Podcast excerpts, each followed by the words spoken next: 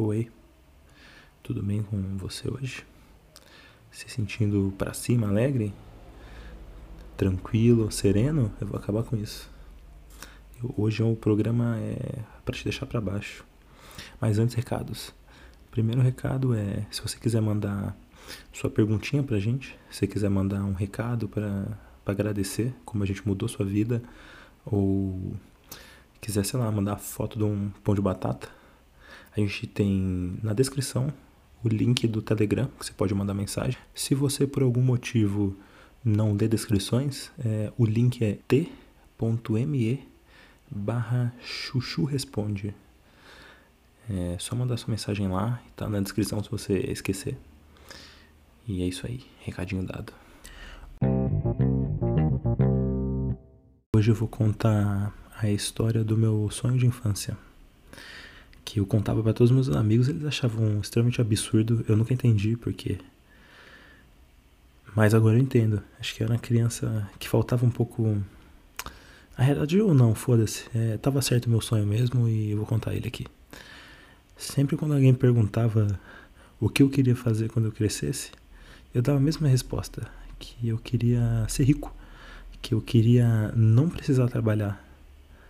Porque a ideia de trabalhar nove horas por dia ou mais em algum lugar, como minha mãe teve que fazer, como meus tios faziam, como meu avô fez muito tempo, minha avó fez, tipo, trabalhar muito mais que nove horas por dia para conseguir alimentar a família e construir uma vida, sabe? Você gasta todo o seu dia e às vezes você não tem descanso no final de semana.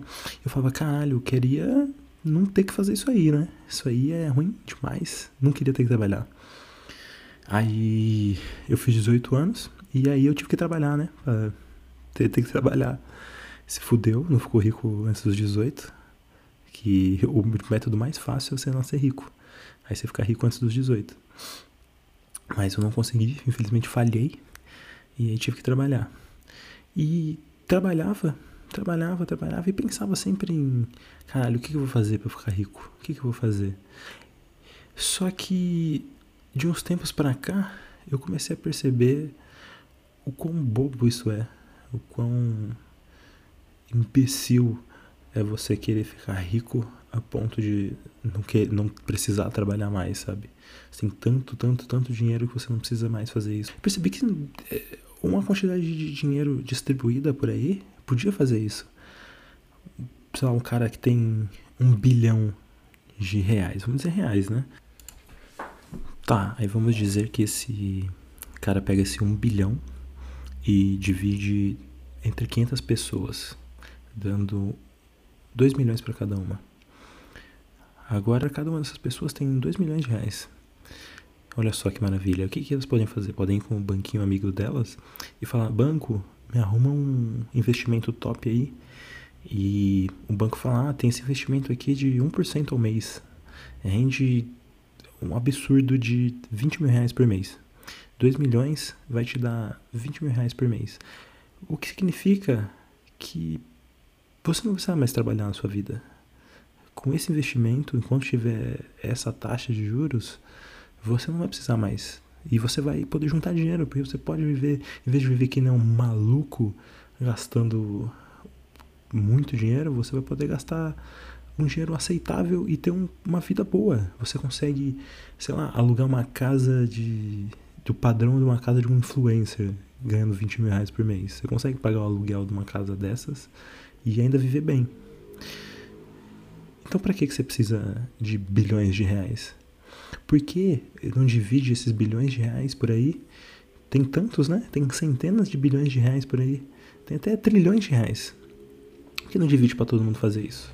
Porque não funciona, né? Por mais comunista que eu seja, se todo mundo tem dinheiro e não precisa de dinheiro, ninguém vai pagar um absurdo de juros pro banco para o banco emprestar dinheiro para elas. E aí não vai valer a pena pro banco ficar com seu dinheiro lá. E aí ninguém vai ter dinheiro nenhum, a não ser o dinheiro que já tá lá com 2 milhões de reais, dá para viver uma vida inteira com 2 milhões de reais? Provavelmente dá, para viver muito bem enquanto você trabalha e reconstrói o, o sistema capitalista. Então por que a gente não faz um grande começo comunista de dando muito dinheiro para as pessoas para um mundo capitalista. Talvez aí sim a gente pudesse falar de. Como é que é o nome que chama? É meritocracia, né? Como as pessoas chamam aquele sistema imaginário. Talvez fosse um conceito de meritocracia aí, né? Não, não sei. É, mas aí tinha que resetar as pessoas também. Porque tem pessoas que conhecem muitas pessoas, que conhecem outras pessoas e elas eram ricas e vão querer voltar a ser ricas e foder todo mundo. Isso aí, eu... o que eu queria dizer hoje é que ninguém precisava ser super rico. A galera podia só ter um dinheiro ok, assim, e ia viver de boa. Não precisa nem ter dinheiro, né? Comunismo, comunismo. Mas é isso aí. Se você quer ser um grande empresário que ganha bilhões e bilhões e bilhões, isso aí vai te pagar vários luxos, enquanto vai te dar muita dor de cabeça também. Vai ser bom para seus filhos, né? Que vão nascer ricos. Aí eles vão poder não ter nenhuma dificuldade na vida. E aí, quando eles fizerem 18 anos, eles vão achar que o mundo é deles e vão ser uns merda. Já acontece bastante.